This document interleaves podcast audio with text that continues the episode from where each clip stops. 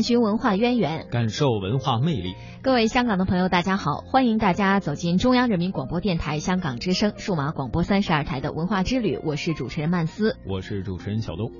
北京携手张家口成功获得了二零二二年的冬奥会举办权，北京也将成为奥运历史上第一个既举办过夏季奥运会又将举办冬奥会的城市。嗯，除了激动人心的比拼和。惊心动魄的对抗以外，赛事相关的设计也是每届奥运会不容错过的盛宴。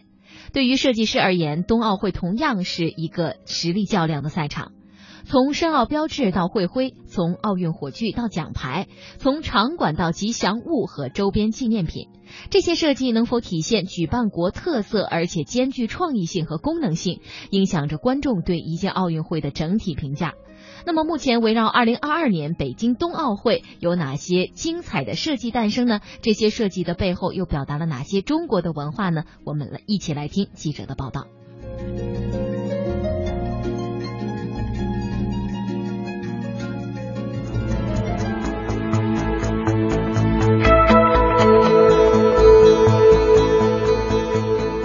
由一个运动的人物形象和二零二二中的第一个数字组成汉字“冬”，是这次北京的申奥标志。它将抽象的滑道、冰雪运动形态与书法巧妙结合，人书一体。冬字下方两点顺势融为二零二二，生动自然。这个标志自发布以来，便被人们赋予了一个浪漫写意的名字——莫武冬奥。并受到国内外众多网友以及业界的好评。冬奥申委在解读这个标志的设计理念时说：“其既展现了冬季运动的活力与激情，更传递出中国文化的独特魅力，将中国文化和奥林匹克精神相融合。”据了解，去年一月，中国冬奥申委进行了北京2022冬奥会申办标志的项目邀标。这个标志由中央美术学院设计学院副院长林存真带队设计，设计团队自受邀创作之初就确定了在体现奥运理念的前提下，把中国文化的精神融入其中的核心思想。团队检索和整理中国文化，特别是对中国文字与书法精神进行了梳理，通过标志以及整体的形象景观设计。找到中国的文化和奥运的目标之间的契合点，赋予中国文化载体一种新的符号，实现中国传统人文符号与奥运精神的完美结合。在林存真看来，汉字配合书法可以很好的展示中国文化的特色。他说，在设计时，我们也看到2018年韩国平昌冬奥会的会徽，他们是用平昌的韩文来表现的。但是它有一个缺点，就是不认识韩文的人就不明白其中的意思。我们这个汉字的“冬”是由运动员和冰雪滑道组成的，不认识汉字的人也可以看出滑道。据林存真透露，这一设计方案的出炉历时仅半个月左右，但是经过了无数轮的修改。林存真说：“我记得有一幅设计作品一直跟我们的作品竞争很激烈。”那件作品是用彩色的线条代表滑道，最后这些滑道共同形成了一个天坛的外形。林存真说，除了莫武冬奥之外，其他一些申奥标志作品也非常有竞争力。他印象中的那件作品也非常不错，但是呢，他同样有一个不足，就是天坛只代表北京，而要体现北京和张家口共同申办就不是很好。世界各国的优秀设计师都有很鲜明的民族特色，要成为一个优秀的中国设计师，就必须要懂中国文化，会展示中国文化。无论夏奥会还是冬奥会，场馆的规划建设都会受到万人瞩目。不少享誉世界的体育场馆就是为奥运而生的。据北京冬奥申委工程规划技术部规划设施处处长。桂林此前在吉隆坡的介绍，北京申冬奥所用的十二个竞赛场馆当中，需要新建的有六个。虽然目前最终的场馆方案还没有确定，但部分已经公布的冬奥会基础项目规划设计，已经让人们开始对二零二二年冬奥会场馆的亮相翘首以盼了。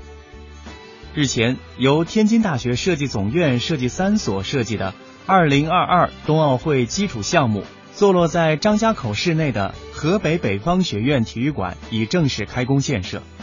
这所场馆是河北省第一项申奥资金项目，也是河北省第一个穹顶结构的体育场，将与张家口原有的雪上运动场所共同构成完整的冬季体育运动项目基础设施条件。建成以后，可容纳六千两百一十三人观看体育比赛，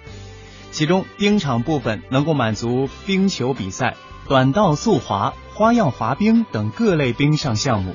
预计二零一七年初完工。天津大学设计总院副总建筑师张波介绍说，体育馆方案选择颇具传统特色的灯彩建筑造型，采用蓝白作为建筑主色调。力求与校园以及城市的人文特色相结合，并且能够彰显出冬奥会项目的特质。该体育馆的造型是从著名的张家口市魏县剪纸艺术当中汲取灵感，外围很像剪纸，内部是彩色的，远看呢酷似灯笼，它就像一个被旋转了一百八十度的纸片，能够增加律动感。据了解，冰场设计是这座体育馆的特色。综合考量了温湿度、防结物等使用要求，以及制冰系统、热回收系统、除湿系统等方面要素，地源热泵、太阳能利用等设计令体育场馆绿色环保。另外，该体育馆还实现了冬夏转换，场馆内的地板都是可以拆卸的。将地板拆走之后，地下的制冰机可以立刻开始制冰。能否为广大群众参加冬季体育运动提供必要的场馆支持，扩大冬季体育运动项目在群众中的普及性和影响力，这是申冬奥时必须考虑的问题。张波介绍，这座体育馆在冬奥会承担的具体任务还有待进一步确定。二零零八年北京奥运会的成功举办，带动了奥运纪念品火爆销售的场景犹在眼前。相信随着北京成功申冬奥，越来越多的冬奥纪念品设计也将面世，而其中最为常见的一种当属纪念邮品。不久之前，北京申办2022冬奥会成功纪念邮票揭开了面纱。这一款邮票设计突出表现了北京申办2022冬奥会的标志，辅以白雪覆盖的长城为衬托，带给人们冬季白雪茫茫的视觉感受。整体设计简洁清晰，仔细查看会发现这一枚邮票简洁而不简单。票面上印有变色珠光雪花图案，轻轻转动邮票，雪花会发出淡淡的金色光芒，让人不得不赞叹其精致。小小一方邮票能够承载一片冰雪世界，其背后离不开设计师精益求精的打磨。据这款邮票的设计者夏静秋介绍，今年七月。他携带两套方案参与了邮票设计竞标，一套方案以上冰下雪的方式突出申冬奥标志，另一套则弱化标志，以礼花凸显申冬奥成功后的喜庆气氛。最终，前一套方案中选。此后，他又增加了雪景长城，以体现申办国家地域特征。为了契合北京申办冬奥会的口号“纯洁的冰雪，激情的约会”。夏静秋在票面上设计了大大小小的珠光雪花，但雪花的颜色却让他颇为纠结。他说：“透明的雪花飘在空中，在光线的照射下呈现一抹淡蓝，这是人们对雪花颜色的共识。设计师一直想呈现发淡蓝色光的雪花，但是问题来了，这样的雪花从正面看会显得偏黄的灰色，颜色过重。”他说：“我想尽办法，在保持淡蓝色光泽的前提下，尽量淡化灰突突的正面观感，但是都没有成功。而在印制部门的协助下，夏静秋最终选择了发金色光的雪花，正面看微有一些蓝灰色，票面更加干净。在以蓝色为主色的票面上，发金色光的雪花对比性更强，所以更显眼、更漂亮。”后续的打磨还有很多，比如申冬奥标志中的“冬”字整体使用了荧光墨，在紫外灯照射下，“冬”字熠熠生辉。据了解，“冬”字设计选用了黄色、红色、浅蓝色和深蓝色，为此，设计师和印制部门反复试制调色、调配比例，还要根据邮票设计确定工艺。此外，在后期设计上，为了使长城看上去有雕刻的质感与美感。还要一遍遍的刻画城墙上的砖缝、旁边的树木。经过这样的一番琢磨，最终的设计稿才得以诞生。各位听众朋友，欢迎继续锁定收听《香港之声文化之旅》。设计什么样的场场馆呢，才能够既满足运动员们的需求，又能够满足观众的眼球呢？那不妨也让我们来看一看近期新鲜出炉的几个奥运场馆的设计方案，为北京冬奥会做个参考。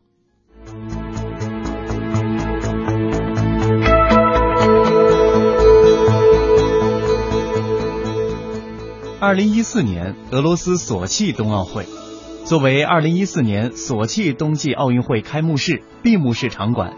可容纳四万人的菲施特奥林匹克运动场，无疑是这一次冬奥会的明星场馆。现代化的设计和建筑风格，让这些场馆为奥运增色不少。二零一八年，这里还将迎来足球世界杯的比赛。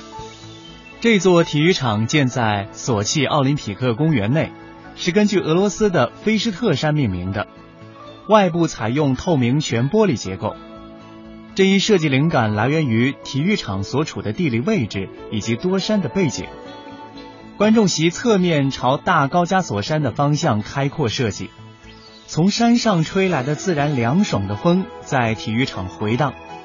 体育场倾斜的外观对应了体育场地处海岸线又背靠大山的特点。夜晚点灯之后，便成为一座色彩斑斓的场馆。体育场内多层台阶引导观众前进，并通向蹲坐。光滑的浮壁上勾架起一座巨大的屋顶，透明的外墙暴露出构件，也形成观看山脉和海洋的景观走廊。二零一六年巴西里约热内卢夏季奥运会，巴西里约热内卢奥林匹克公园建在巴拉达蒂茹卡区旁边的一个岛上。三十四个运动场馆中的十五个，以及奥林匹克村以及新闻媒体都将建造于此。奥林匹克村占地三百英亩，约合一百二十一万平方米，将用于举办十五项奥运比赛项目和十一项残奥会比赛项目。十五个奥运场馆临水而建，为观众提供更好的视野。这座场馆设计者埃义康国际建筑工作室曾设计建造了2012年伦敦奥林匹克公园。针对里约热内卢的奥林匹克场馆，建筑设计师们参考了巴西经典建筑和自然风情进行设计，希望除了用作奥运比赛场馆之外，这些建筑也可以成为城市遗产。2018年韩国平昌冬奥会。二零一八年韩国平昌冬奥会奥运会冰上运动主运动场所总体规划体现了当地独特宜人的自然风光，优美的轮廓设计创意来源于充满动感的速度滑冰比赛。该运动场集合了多项服务，降低了运营成本。项目北边坐落着美丽的镜浦湖，经过整修之后，与项目南边已有的体育场。通过一座天桥和地下通道连接，整个停车库都设计在主要溜冰场和行政后勤服务房的旁边。后勤通道的连接保证了效率，并降低了车流量，把车道和人行道分开。从室内可以眺望美丽的镜浦湖，与2018年平昌冬季奥运会主题相应。二零二零年日本东京夏季奥运会，英国建筑设计师扎哈·哈迪德为二零二零年东京夏季奥运会主体育场馆设计的方案，灵感来源于自行车选手的帽子。不久前，日本首相安倍晋三最终拍板宣布废除这个方案，重。新制定新的方案，以节省成本。对此，扎哈事务所发表声明，称项目预算的膨胀与设计本身无关。东京当地施工成本的增加，以及由主管单位指定结构商，应被纳入考量。此前，包括普利兹克奖得主伊东丰雄在内的日本国内建筑师批评扎哈的设计规模过大，与周遭环境不协调。不过，导致这一方案最终流产的主要原因，还是其不断增长的成本。根据扎哈最初的设计方案，该场馆的建设成本。约人民币六十五亿元，然而此后估算的实际成本不断攀升，现在已经达到了约人民币一百二十六亿元，翻了近一倍。